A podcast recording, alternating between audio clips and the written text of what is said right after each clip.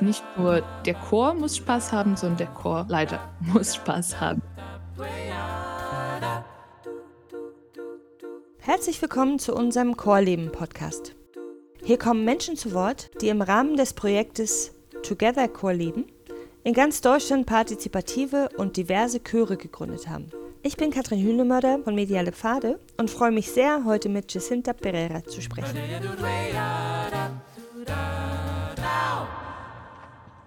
Hallo Jacinta, schön, dass wir uns heute sprechen können. Hallo Kathi. Wir sind zusammengeschaltet heute per Telefon, weil du bist in Kreilsheim, glaube ich, gerade. Mhm. Genau, ich bin in Berlin und freue mich sehr, mit dir heute für unsere neue Ausgabe vom Podcast Chorleben zu sprechen über ein Thema, was ähm, ich ganz spannend finde. Und zwar möchte ich gerne heute von dir mehr erfahren über das Thema Singen ohne Noten und was da alles so möglich ist. Aber bevor wir darüber sprechen und Sachen ausprobieren, wir haben gerade im Vorgespräch sogar schon gemeinsam gesungen, ganz toll, äh, stelle ich dich kurz vor. Du bist Kirchenmusikerin und bist Chorleiterin und Musikpädagogin. Und eine Sache, die dir sehr am Herzen liegt und in der du auch Coachings und Workshops anbietest, ist der Bereich von Stimmbildung und Ethnopädagogik. Ein Bereich, über den ich gerne noch mehr von dir erfahren möchte. Und ich habe auf deiner Website gelesen, dass du fasziniert bist von der Verbindung von Stimme und Körper und freue mich sehr, dass du heute hier bist. Danke, das freut mich auch. Bevor wir in das Thema einsteigen und über deinen Chor und deine Chorleitungstätigkeit sprechen, möchte ich gerne von dir auch wissen, und das ist eine Frage, die ich allen meinen Podcast-Gästen stelle, was gibt dem Chor seine Seele oder seine Identität? Das ist eine sehr schöne Frage. Robert Göstel hat geschrieben, die Stimme ist ein Spiegel der Seele. Und das finde ich auch, natürlich. Aber der Chor ist auch ein Spiegel ähm, auch von, von seiner Chorleiter oder Chorleiterin von verschiedenen Sachen. Für mich ist, was es ganz wichtig ist, ist die Verbindung zwischen den Menschen, die im Chor singen. Also Musik geht für mich über Noten und Melodie hinaus, sondern wie ich mich in einem Chor fühle. Meine Erfahrung ist, ich habe schon bei verschiedenen Chöre auch mitgesungen und natürlich ist die Musik anders, wenn ich eine Verbindung zu den Menschen habe, die mit mir gerade mitsingen. Und das spüre ich auch gerade, wenn ich mit anderen Chören arbeite. Das ist diese Begegnung mit Menschen. Und ist das was, was du in deinen eigenen Chören auch so erlebst, in den Chören, die du selber leitest? Ja, auf jeden Fall. Also ich ähm, nehme viel ähm, von meiner Chorsänger. Das heißt, ich lerne viele, viel von denen, von allen. Äh, nicht nur bei, der, bei den Proben, sondern auch wenn wir zusammen sind. Ich glaube, die nehmen auch von mir, also von meinem Temperament, von, von was ich bin eigentlich, nehmen sie auch das wahr und nutzen sie eigentlich als Vorteil, weil jeder Chorleiter ist eigentlich anders und das ist was ich schön finde. Ist das was, was du dann einsetzt, auch mit deinen Chören, dass sich das zusammen agieren nicht nur auf die Chorprobe an sich beschränkt, sondern du einfach auch extra Begegnungen schaffst? Genau, also wie du gesagt hast, ich bin Kirchenmusikerin und was ich im Vergleich mit anderen Musikern finde, ist, dass die anderen Musiker, die geben ein Konzert, verdienen die Gage und dann gehen sie weg. Und bei uns, bei den Kirchenmusikern, wir gehören zu einer Gemeinschaft, zu einer Gemeinde. Das heißt, nach einem Konzert, wir bleiben da, wir unterhalten uns mit den Chorsängern. Und das gilt für mich nicht nur als Kirchenmusikerin, sondern auch, auch wenn ich mit anderen Chöre, weil ich auch gemischte Chöre dirigiere. Einfach, was ist, es ist total wichtig, dass wir mit unserer Chorsänger Zeit verbringen sei es zehn Minuten auch in der Pause, sei es dann danach, sei es bei Abendessen irgendwo, wenn wir ausgehen können. Für mich ist diese Verbindung total wichtig, weil die Musik läuft viel, tausendmal besser, wenn wir das, äh, wenn wir das miteinander schaffen. Schön. Und du hast ja auch ein aktuelles Projekt innerhalb des Together Core Leben Projektes. Magst du kurz davon berichten? Was ist das für ein Chor, den du da gegründet hast? Genau.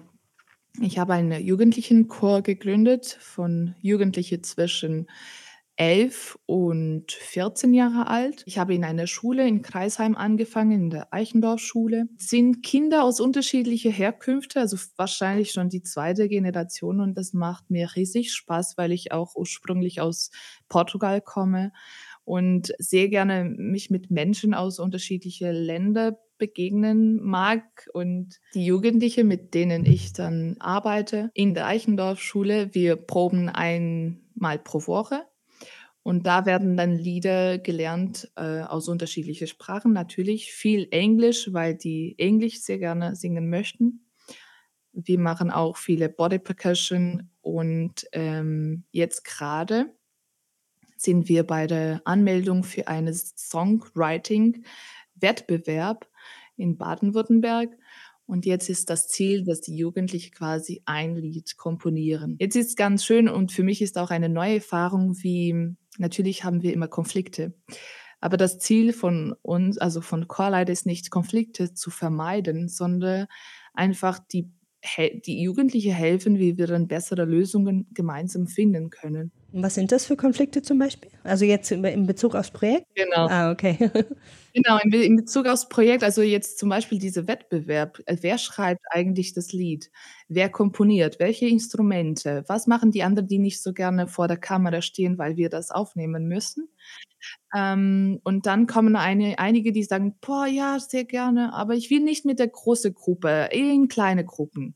Das heißt, ähm, ja, und äh, dann muss ich dann reagieren. Aber wir sind stärker eigentlich, wenn wir alle zusammen miteinander arbeiten können. Und äh, das machen wir jetzt nächste Woche, wo wir dann klären, welche Gruppen, weil ich gesagt habe, keiner arbeitet alleine.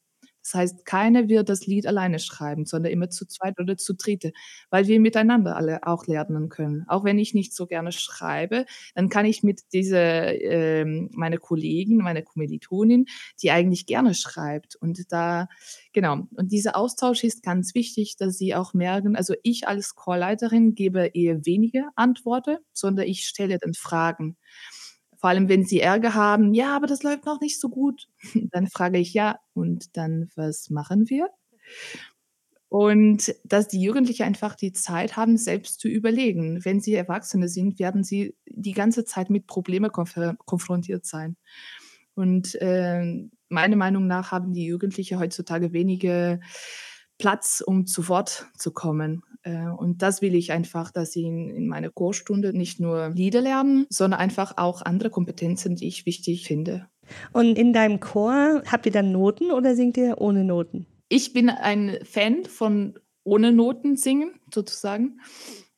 Ich habe aber gelernt, dass es auch total wichtig ist, dass die auch wissen, wie ein Notenblatt aussieht weil später werden sie, hoffe ich, irgendwann, äh, vielleicht hören sie irgendwann später und fangen sie, als sie, wenn sie dann Erwachsene sind, wieder in einem Chor oder steigen sie in einem Chor ein. Und es ist auch wichtig zu wissen, okay, wenn ich dann Sopran singe, welche Linie muss ich verfolgen, welchen Text? Und das war ganz schön für mich am Anfang, da ich ohne Noten angefangen habe und plötzlich habe ich eine Probe mit Noten gemacht und viele, die schon ein Instrumente spielen, konnten das so irgendwie verfolgen. Und die anderen waren total überfordert. Und dann musste ich dann einfach langsamer, habe ich dann Fragen gestellt, was ist, was ist ein Takt? Wenn ich Takt 13 sage, wie weiß ich, wo Takt 15 ist? Und dann langsam haben wir so gelernt, wie kann man, wie checkt man, wo, was, was ich für eine Stimme singen muss. Genau, also ich mache eine Mischung zwischen Noten und ohne Noten meistens ohne Noten, weil ich ein großes Potenzial sehe, wenn der Chor dann einfach ohne Note singt. Und was, was siehst du da, genau, was, was hat dich überhaupt dazu bewegt, dich mit diesem Konzept Singen ohne Noten auseinanderzusetzen? Warum hast du da mit angefangen? Genau. Also meine Frage eigentlich am Anfang war, wir konnten mit manchen Chöre kaum Stücke auswendig singen. Und das fand ich so schade, und ich habe einen Männerchor in Regensburg dirigiert und die konnten eigentlich voll viele Lieder auswendig singen.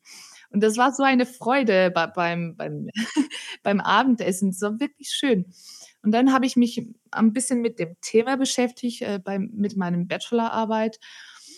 Also Singen im Chor ohne Noten. Wenn ich ohne Noten singe, das ist tausendmal besser bei mir.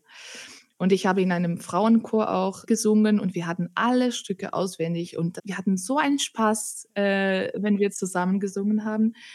Genau, und beim Ethno, also das waren verschiedene Sachen, die ich gemacht habe, bis ich auf diese Punkte gekommen bin, wo ich sage: „Ja, ich will mehr ohne Noten arbeiten.“ Und, äh, bei einem Ethno-Meeting, das sprechen wir jetzt, äh, gleich, was das ist, man lernt einfach alles ohne Noten und ich dachte: „Das kann nicht sein, das geht nicht.“ Und doch, das geht. Man braucht 'n bisschen mehr Geduld und viele Wiederholung, aber das Ergebnis ist am Ende ganz gut. Also, ich finde, das ist, äh deswegen bin ich ge begeistert von dieser Ethnopädagogik auch. Ich habe für meine Bachelorarbeit eine Interview mit Alasdair Thompson. Alasdair Thompson war ein Sänger von den King's Singers, der jetzt grade in Deutschland wohnt und arbeitet, hat eine Masterclass gegeben. Und ich habe ihn interviewt für mein Bachelorarbeit und habe ihn gefragt, was sind tatsächlich diese Vor und Nachteile? Äh, soll ich das weitermachen oder eher nicht? Und er schreibt: „The advantage of singing by heart are you have to know the piece much better. You have more freedom to listen to the other singers. You have more freedom to communicate with the audience. You are set free from the written notes and can take the music off the page. You can listen much more acutely and freely if your eyes and brain are not busy reading the notes.“ Und das waren die Vorteile, die eigentlich ich auch für meine Arbeit nutze, weil sind sehr starke Sachen. Ich merke mit meine mit meinem Chor in der Eichendorff-Schule, die Kinder singen jetzt momentan viel besser als letztes Jahr, weil ich viele mit denen ohne Noten gemacht habe. Das heißt, die hören viel besser, was die andere singen. Und dass wir auch Chorleiter die ganze Zeit beschäftigt sind, wenn wir mit Noten singen, dann sagen wir: „Bitte rausschauen, ihr guckt mich nicht an.“ Und wenn wir ohne Noten das Lied lernen, die sehen genau, was ich singe, was ich mit meiner Hände mache, alle Handzeichen. Also, sie sind viel besser konzentriert, als wenn sie dann die Noten dann gucken. Jetzt sind wir schon 'n bisschen bei den Vor und Nachteilen, da will ich gleich auch noch mal 'n bisschen weiter drauf eingehen, aber noch mal vielleicht ganz grundsätzlich, glaubst du denn, dass Chorleitende oder auch SängerInnen, die, ähm, mit diesem Ansatz sich treffen und im Chor singen, dass man 'n bestimmtes Mindset auch braucht dafür? Oder was sind so Grundvoraussetzungen, um sich darauf einzulassen, überhaupt das zu machen? Wenn ein Chor es nicht gewöhnt ist, etwas auswendig zu singen, muss der Chorleiter sich dafür Zeit nehmen.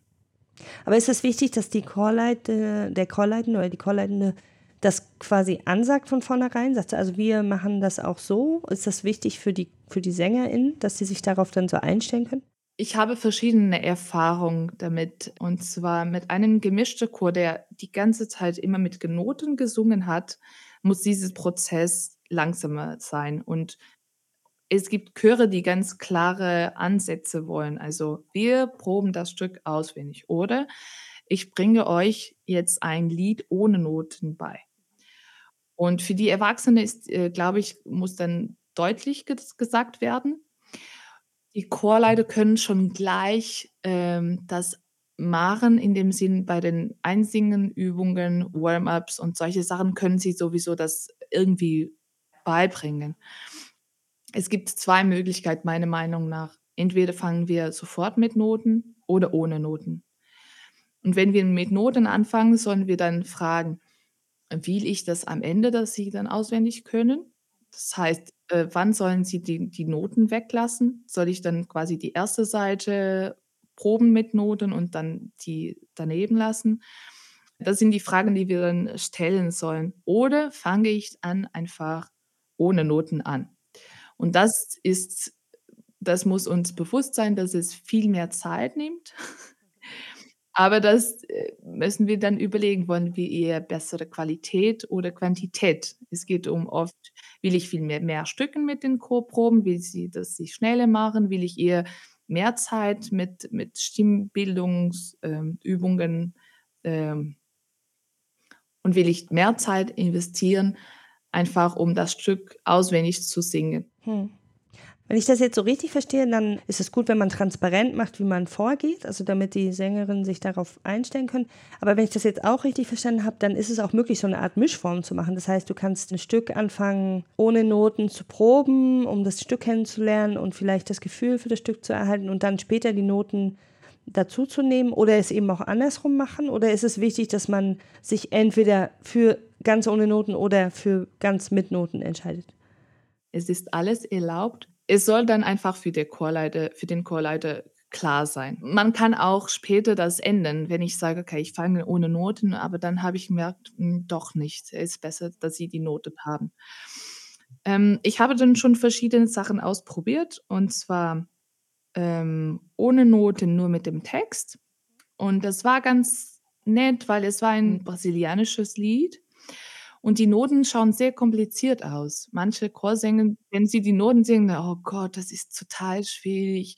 Und dann habe ich nur den Text äh, eingetippt, also ausgedruckt und äh, sie haben nur den Text und die, die machen ein paar Notizen, wenn die Melodie nach oben geht, ein Pfeil nach oben oder nach unten. Also das Stück war viel schneller und viel einfacher als mit Noten.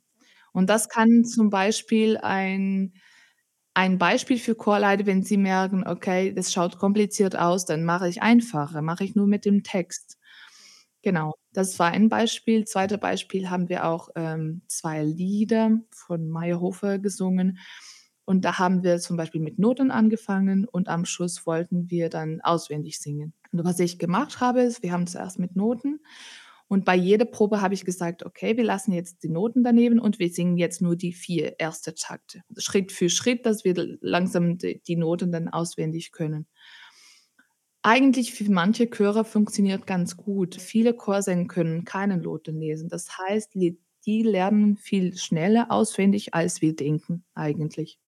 Und wenn ich mich jetzt nochmal daran erinnere, weil du mir am Anfang erzählt hast, dass ein großer Vorteil vom Singen ohne Noten ist eben, dass man freier ist im Ausdruck und viel mehr auf die anderen ChorsängerInnen hören kann, dann leuchtet mir das total ein, wo der Vorteil daran liegt, wenn man sich nicht nur an den Noten sozusagen festhält, aber auch was du gerade beschrieben hast, dass man gut auch so eine Mischform machen kann, um Menschen, die vielleicht doch sich an Noten erstmal festhalten müssen, doch die Möglichkeit zu geben, das vielleicht für einen Teil des Prozesses zu tun. Und dann anderen Leuten, die vielleicht nicht Noten lesen können, auch die Möglichkeit zu geben, mitzusingen, leuchtet mir ein, dass man sowas auch gut mischen kann. Und nicht alle Chorsänger werden immer damit einverstanden. genau. Und der, der Chorleiter soll eigentlich, das habe ich auch nachhinein gelernt, wir sollen nicht alles persönlich nehmen. es, ähm, es ist auch sehr wichtig, dass die Chorsänger auch andere Sachen erfahren, was sie bis jetzt vielleicht noch nie erlebt haben. Und äh, für mich war schwierig am Anfang mit einem Code, mit denen ich auch immer noch arbeite, einfach um zu sagen, wie wichtig ist eigentlich weg von den Noten. Das heißt, die waren so notengeprägt und irgendwie haben wir geschafft, ein Mini-Konzert zu machen mit drei Stücken auswendig. Und die waren so, okay, am Anfang war so, okay, was machen wir mit unseren Händen? Sie sind nicht daran gewöhnt. Und das müssen wir auch Chorleiter selbstbewusst sagen, wie sie dann aussehen können. Ähm, Brustweite, die Hände entspannen, Knien lockern, solche Sachen. Und wenn wir das, das langsam Schritt für Schritt, Schritt beibringen, zeigen können als Chorleiter, dass es doch angenehmer ist, ohne Noten zu singen, dann lernen sie dann viel äh, schneller oder fühlen sie sich eher wohler. Jetzt haben wir, glaube ich, viel über die Vorteile gesprochen vom Singen ohne Noten. Gibt es dann auch Nachteile? Genau. Wenn ich jetzt schon über ähm, Alliston Thompson gesprochen habe, er hat zwei Nachteile. Und zwar, wenn ich ein Stück auswendig lerne, seit Anfang an mit Fehler, mhm. dann bleiben irgendwie die Fehler dann dran. Und deswegen beim Auswendigsingen ist ganz wichtig, dass der Chorleiter oder Chorleiterin total sicher ist. Was ist das für eine Melodie? Kann ich als Chorleiterin, als Chorleiter die Lieder auswendig? Kann ich alle, äh, alle Stimmen auswendig singen oder eher nicht. Also und, und das ist ganz großer Unterschied, wenn ich mich wohlfühle als Chorleiter vorne stehe und kann alle Stimmen auswendig singen. Und dann merken sie, okay, wenn er das kann, dann können wir auch. Das hört sich aber äh, echt nach wahnsinnig viel Arbeit an, auch, oder? Weil du musst ja auch jedes Mal, wenn du vorsingst, ich vermute mal, das hat viel mit Wiederholung zu tun, du musst ja auch immer gleich singen, oder? Genau, richtig. Also Natürlich, wir sprechen hier über verschiedene Niveaus. Ich werde auch wahrscheinlich keine Oratorium oder Requiem alles auswendig beibringen. Aber deswegen habe ich in meiner Bachelorarbeit auch geschrieben, ich glaube, eine der Punkte, dass wir Chorleiter weniger auswendig singen mit unserer Chorsänger, ist, dass wir selbst viel Zeit investieren müssen. Und es ist auch Zeit, die wir nicht haben. Und deswegen ist die Überlegung, lohnt sich das? Will ich dann doch, dass ich auch selbst die Stimmen weiß, damit die Chorsänger auch das beherrschen? Genau. Also das heißt, bei der Vorbereitung brauchen wir wirklich viel mehr Zeit, als wenn wir dann mit Noten, äh, mit unserem Chor arbeiten. Ja. Ja, das leuchtet mir ein und trotzdem sehe ich unbestreitbar die Vorteile dann in der Performance, die es dann mit sich bringen kann. Aber du hast natürlich recht, man muss die Ressourcen dann irgendwie auch haben, um das gut vorzubereiten. Du hast jetzt gerade schon erwähnt, dass sowas wie ein Requiem oder ein Oratorium, was ja eher sehr umfangreiche Stücke sind, dass das äh, vielleicht selbst du, die, die Expertin in dem Sing ohne Notenansatz ist, das vielleicht nicht so machen würdest. Beschränkt sich denn der Ansatz auf einfachere und kürzere Stücke oder ist es doch möglich, auch längere und komplizierte Stücke ohne Noten zu singen. Was ich auch oft mache, ist, wir starten mit einem Lied, ein Circle-Song oder einen Kanon. Und danach inzwischen können wir eine Body Percussion und dann singen wir das nochmal. Also das heißt, mit einem kleinen Lied kann ich eine Arrangementlänge machen. Also das heißt, was der Kanon dauert wahrscheinlich 30 Sekunden. Aber ich kann mit verschiedenen oder ich kann nur die Hauptstimme singen und dann kann ich noch Bitbox oder Body Percussion mitmachen und dann eine, eine Bourdon, wo die alle Stimmen singen. Uh, zum Beispiel. Das heißt, es kommt diese kreative, also bei mir kommt dann diese Kreativität und auch die Frage, ob die Jugendliche Ideen haben, Jugendliche oder Erwachsene. Das heißt, wir starten dann mit einem Lied. Ich bringe die erste Stimme oder die zweite Stimme, äh, beide Stimmen. Und dann, was können wir eigentlich machen? Hat das Lied auch Pausen inzwischen? Können wir hier eine Body Percussion zweimal klatschen oder stampfen oder wie auch immer? Äh, und da bring, bringen die, die Chöre, bringt der Chor eigentlich äh, auch seine Ideen. Also das heißt, du nutzt die, die Methode quasi gleich auch für Improvisation. Genau, richtig, ja. Cool. Ach, das ist ja super. Wir sprechen ja auch im Together-Projekt und diesem Podcast viel über Selbstwirksamkeit und die, also genau die Kompetenzen, die du ja ganz am Anfang auch angesprochen hast, die du ja stärken möchtest im Chor, nicht nur das Musikalische, sondern auch das Gemeinsame. Hast du das Gefühl, dass durch diesen Ansatz genau das vielleicht auch gestärkt werden kann? Also solche Selbstwirksamkeitserfahrungen, Selbstbewusstsein? Ich habe jetzt schon einige Beispiele von, von meinen Proben mit den Jugendlichen vor allem. Eine ist, es war ein Jugendlicher dabei. Er wollte eigentlich nur dabei sein, weil in der Pause ein Schlagzeug in, in unserem Proberaum steht und er wollte Schlagzeug spielen. Dann kam die Lehrerin und hat gesagt, eigentlich darf man keine Schlagzeug spielen, wenn man keine Schlagzeugunterrichten hat. Der Jugend ist trotzdem im Chor geblieben, aber da wir verschiedene Sachen ausprobiert haben, und zwar mit Solmisation, mit Body Percussion und jeder hat gemacht. Also das heißt, ich fange an, dann gebe ich weiter und jeder macht vor und jeder wiederholen das. Hat er sich dann viel mehr eröffnet und jetzt kann er auch viel besser singen, kann auch miteinander viel besser kommunizieren. Er war eigentlich sehr geschlossen und am Anfang und jetzt irgendwie ist hat hat er sich geöffnet. Also, es war wirklich ganz schön, hat er auch Freunde jetzt inzwischen in der Gruppe.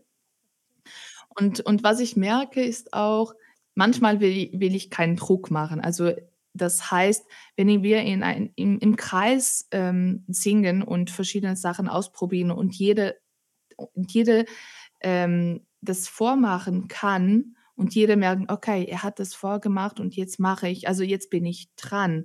Wie stark eigentlich ist einfach nur diese zweimal klatschen oder ein bisschen auf dem Brust und schnipsen, schnipsen. Wie wichtig es eigentlich das ist für jemanden, der vielleicht kaum zu Worte kommt in einem Unterricht, sei es Mathe oder Deutsch oder sowas. Super, das klingt, das klingt sehr schön. Magst du gleich anschließen, weil du hast jetzt schon ein paar Buzzwords auch reingeschmissen, Body Percussion, Circle Singing, noch ein bisschen darüber sprechen, welche Techniken und welche Methoden du anwendest, damit die Gruppe zum einen die Musik auswendig lernt. Am Ende geht es ja auch schon auch darum, dass man dann äh, das Stück dann kann, aber eben auch das, was wir jetzt gerade besprochen haben, also dieses Selbsteinbringen von eigenen Elementen. Welche Techniken, genau. welche Methoden, Strategien hast du da, die du in deinen Proben anwendest?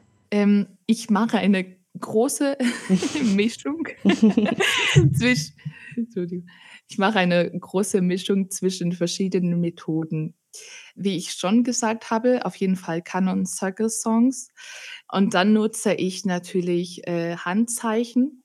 Chorali-Methode auf jeden Fall, Solmisation. Das macht die Jugendliche total viel Spaß, weil es diese Geheimnissprache, die, die sie dann lernen. Magst du es ganz kurz nochmal erklären? Viele, viele von unseren HörerInnen werden das kennen, aber vielleicht nicht alle, was Solmisation ist. Man hat für jede Note, also ist ein, eine Skala, eine Tonleiter, C, D, E, F zum Beispiel, Do, Re, Mi, Fa, Sol, La, Ti, Do. Und für jede Note hat man ein Handzeichen. Und wenn die, die Jugendliche das lernen, Do, Re, Mi, äh, können sie quasi selbst dirigieren. Das heißt, ich bin nicht die Einzige, die vorne steht und das machen kann und jede singt mit, sondern die können auch ausprobieren. Und da die meisten zwei Hände, Gott sei Dank, haben, können so zweistimmig machen. Das heißt, mit der rechten Hand macht man eine Melodie und mit der rechten Hand eine zweite Melodie. Oh, das ist aber auch schon nicht so einfach, oder? Das so. Nee, gar nicht einfach. das allein beim Hören denke ich mir, oh, Coordination. Genau. Also das ist eine Solmisation und es gibt natürlich Hand, andere Handzeichen. Also ich nutze auch ab und zu von Friedhilde Trün, die benutzt oft die Dur- und Mollhand zur Vermittlung der Musik. Bei der Dur-Hand steht jeder Finger für einen Ton, der Dur-Tonleiter.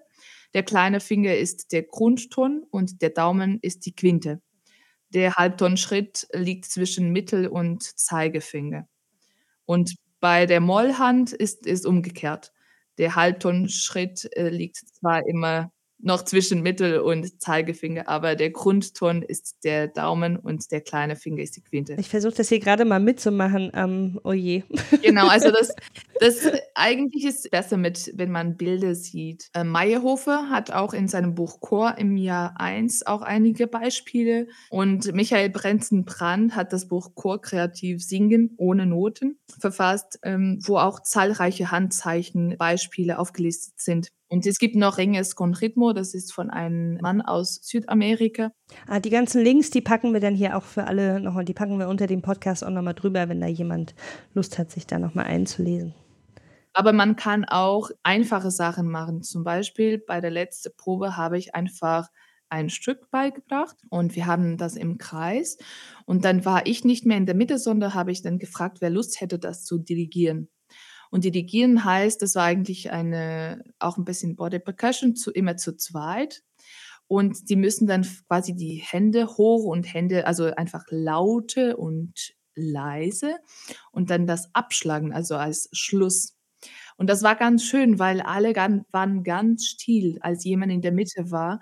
Und das ist, was ich für mich wichtig finde. Das heißt, ich will nicht, dass der Chor total unabhängig von mir ist, sondern wenn die Jugendlichen auch irgendwo zusammen sind und Lust haben, miteinander zu singen, dann haben sie auch von mir ein paar Werkzeuge, die sie nutzen können. Sei es Dirigieren, sei es mit Solmisation, sei es mit Body Percussion. Weil äh, was ich lernen soll nicht nur für mich sein, sondern einfach für die anderen. Das ist mir wichtig. Und wenn du jetzt ein Stück beibringst, wie gehst du davor, wenn es wirklich darum geht, das dann auswendig zu lernen? Singst du dann irgendwie eine Zeile und das wird dann wiederholt, solange bis es sitzt und dann geht es weiter? Oder was ist da eine Strategie? Normalerweise schreibe ich den Text auf eine Tafel und eine Woche später ist der Text nicht mehr da. Das heißt, wir machen ein Foto, wir stellen ihn in unsere Cloud. Wer den Text abschreiben wollte, sehr gerne. Und wer nicht, dann müssen wir dann einfach auswendig können. Wenn es zu schwer ist, dann schreibe ich ein zweites Mal oder frage ich immer, ob jemand Lust hätte, das Lied der Tafel zu schreiben. Manchmal spreche ich den Text vor und sie sprechen einfach nach. Und dann mache ich verschiedene Spiele. Ihr singt die erste Satz, ihr singt der zweite Satz zum Beispiel. Wer will dann nach vorne das ausprobieren? Und das kommt jemand nach vorne und dirigiert quasi selbst. Sollen wir dann ausprobieren mit dir? Oh, okay, klar. I'm ready. Zur, zur vollen Transparenz. Ähm, ich bin gerade von einer Corona-Infektion genesen und meine Stimme wird gleich krächzen und quietschen. Aber ich habe eins bei der Chorjugend gelernt und das ist, jeder kann singen, also auch ich. Und ich freue mich das total, dass wir jetzt zusammen singen. Genau, also ich habe dann das Lied Alunde. Das ist ein afrikanisches Lied. Was heißt denn das? Also ich habe die Übersetzung auf Englisch, dann vielleicht kannst du auf Deutsch. Heißt A God of the Sunrise, protect this child. Also der Gott des Sonnenaufgangs schütze dieses Kind. Help the infant to grow and become worthy member of our tribe. Hilf dem Kind zu wachsen und ein wertvolles Mitglied unseres Stammes zu werden. Alunde, alunde, alunde, aluja. Alunde, alunde, alunde, aluja. Alunde, alunde. Alunde, alunde. Alunde, aluja. Alunde, aluja. Alunde, alunde. Alunde, alunde. Alunde, aluja. Alunde, aluja. Alunde, alunde. Alunde, alunde. Alunde,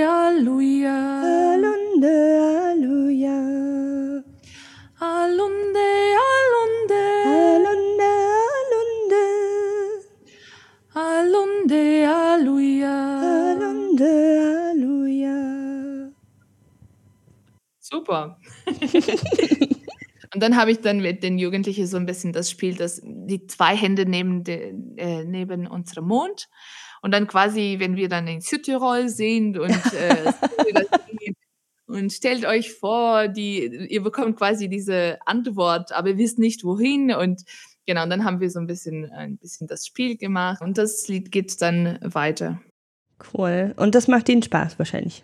Ja, das hat ihnen Spaß gemacht. Ich ich finde, das ist auch, weil es kein deutsches oder englisches Lied ist, sondern einfach eine andere Sprache, komplett anders, als sie dann da, äh, gewöhnt sind zu singen. Am Anfang habe ich gefragt, worauf sie Lust hätten und manche haben gesagt, ja, äh, einige kommen aus äh, Armenien, andere kommen aus Syrien oder die Eltern, sage ich mal, die Familien.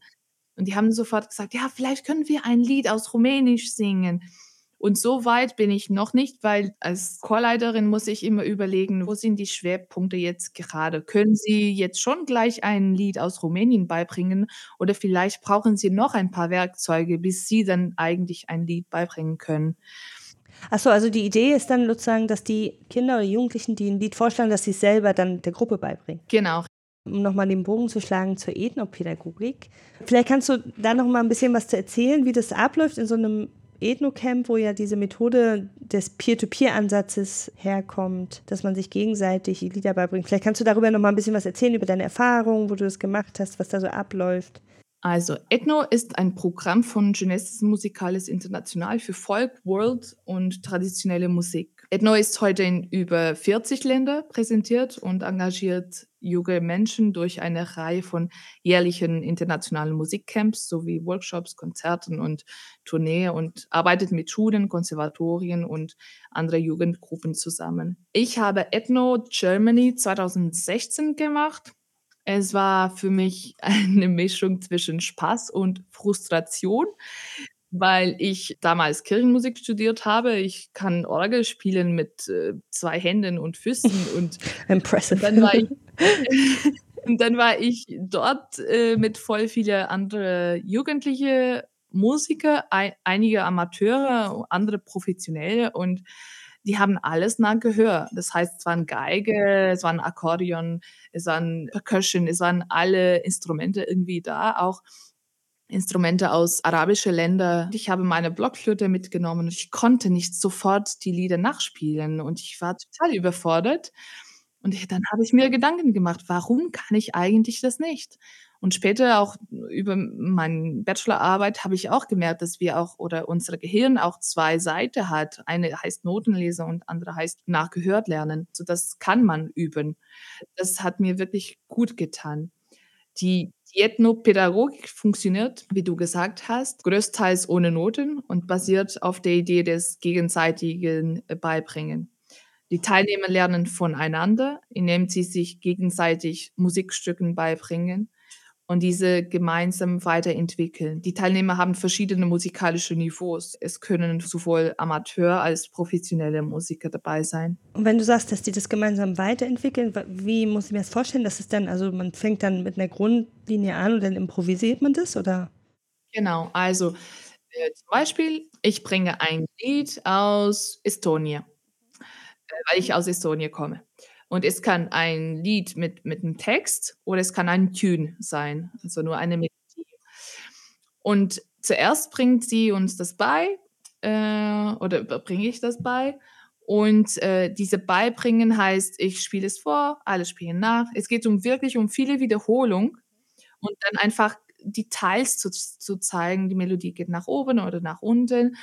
Ähm, genau. Und dann alle wiederholen das. Wenn die Melodie schon sitzt, dann überlegen wir, okay, was macht Percussion? Was machen die Geige? Können die Geige jetzt eine andere Stimme machen? Was machen die Saxophons, Klarinette und Flöten? Äh, also es wird quasi das alles arrangiert. Ah, also du gehst von der Melodie aus und dann baust du sozusagen den Rest drumherum.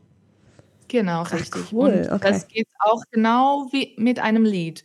Also ich habe dann ein Lied auf Portugiesisch beigebracht und das Lied hatte dreistimmig.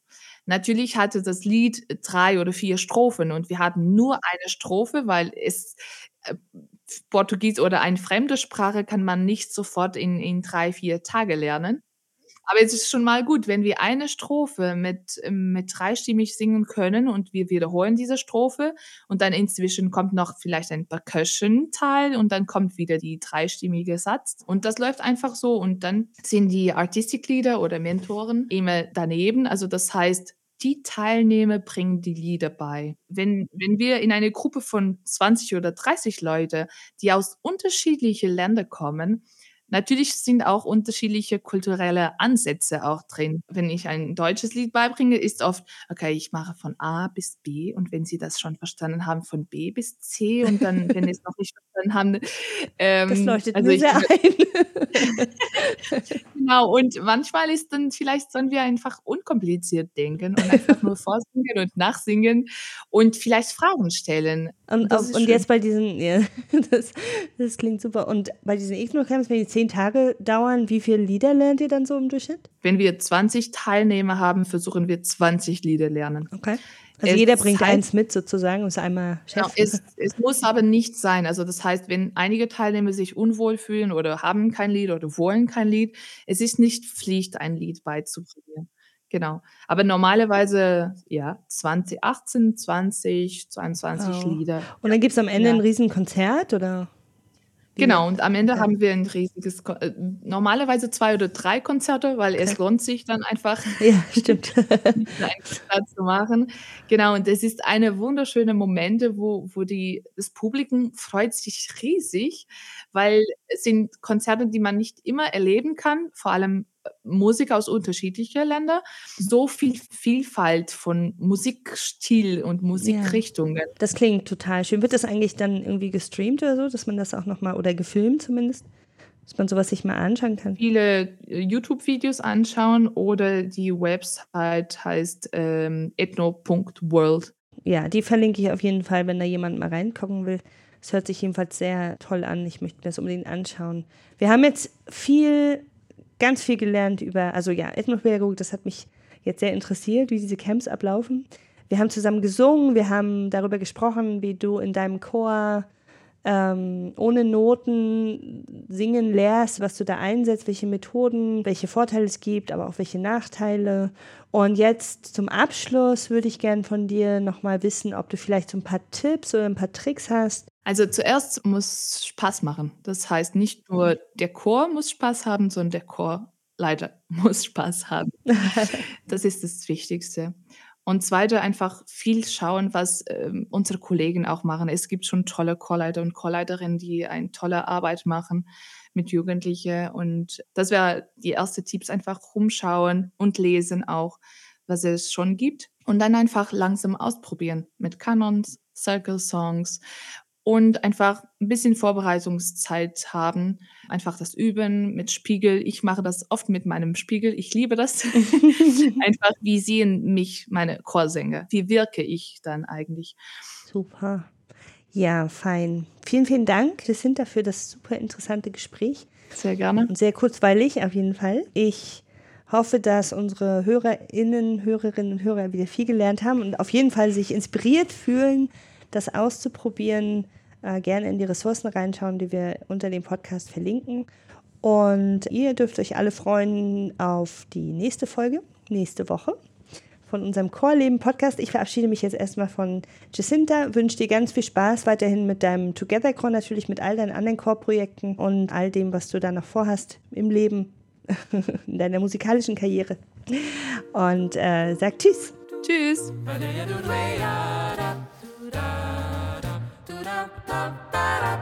Der Chorleben Podcast ist ein Projekt von Remix. Jugend singt und mischt sich ein. Remix ist ein Kooperationsprojekt der deutschen Chorjugend mit Mediale Pfade und hat das Ziel, innerverbandliche Teilhabe durch digitale Methoden zu unterstützen. Remix ist ein Modellprojekt innerhalb des Bundesprogrammes Zusammenhalt durch Teilhabe der Bundeszentrale für politische Bildung. Für diesen Podcast haben wir mit GründerInnen aus dem Projekt Together Chor Leben gesprochen, die bundesweit partizipative und diverse Chöre gründen. Das Projekt wird von der Stiftung Deutsche Jugendmarke, der Deutschen Bankstiftung, Aktion Mensch und weiteren Förderern auf kommunaler und Landesebene gefördert.